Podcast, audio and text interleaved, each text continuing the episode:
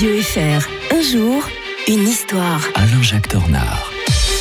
Semaine qui commence avec l'historien de Radio Fribourg ne peut pas être mauvaise. Bonjour Alain-Jacques Tornard. Bonjour Mike. Et en plus, la date que vous allez citer pour nous, euh, elle est bonne hein, quand même pour notre fierté. On va revenir en 1499, évoquer la bataille de Hard hein, près de Bregenz et la victoire des Confédérés dans la guerre de Souabe. hein. Oui, euh, les confédérés, avec d'ailleurs la ligue, les trois ligues grisonnes, euh, mettent une sacrée raclée au- à la maison de Habsbourg. Bon, c'est une tradition. Hein, euh, au fil des, des siècles, depuis le XIVe siècle, il est de bon temps de, de, de voir revenir les, les Autrichiens chez nous et de leur mettre euh, une bonne petite euh, raclée. Alors que souvent, on est moins nombreux que les Autrichiens. hein. Eh oui, oui, oui, oui. Alors, euh, en fait, euh, c'est une des relations faites de haut et de bas. À un moment donné, même il y a, il y a des alliances avec les Autrichiens. Mais les Autrichiens, euh, dont les origines, comme je le rappelle euh, souvent, sont quand même en Suisse, avec le château de Habsbourg, qui est dans Mhm. l'actuel canton d'Argovie,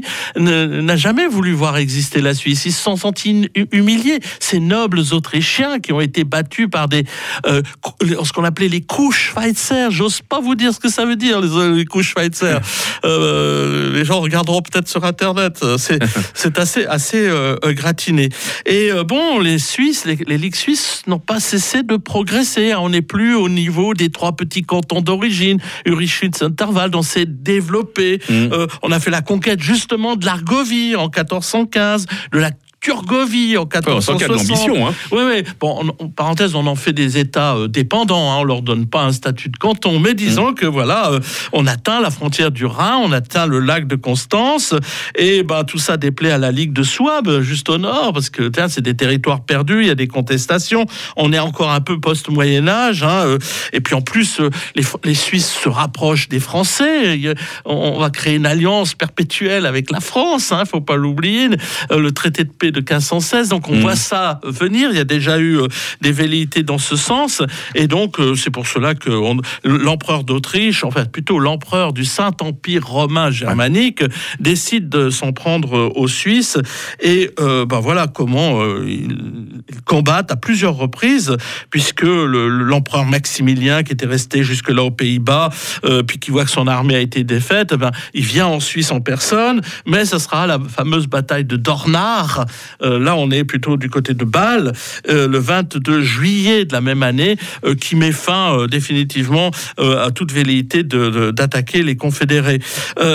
En fait, on a interprété un petit peu ce qui s'en est suivi comme le premier moment de l'émancipation de la Suisse face aux Autrichiens et, et, euh, au Saint-Empire romain germanique 1499. Les historiens traditionnels allaient souvent dans ce sens-là. Mais les dernières recherches montrent plutôt que euh, c'était pas vraiment la volonté des Suisses, d'ailleurs qui se considèrent toujours comme membres du Saint-Empire ro- romain germanique, et qu'il faudra attendre le traité de Westphalie en 1648 Mhm. pour que la Suisse soit en effet, effectivement, émancipée du Saint-Empire romain germanique et la fin du dit Empire en 1806 pour qu'il n'y ait plus là euh, aucune possibilité de revenir en arrière.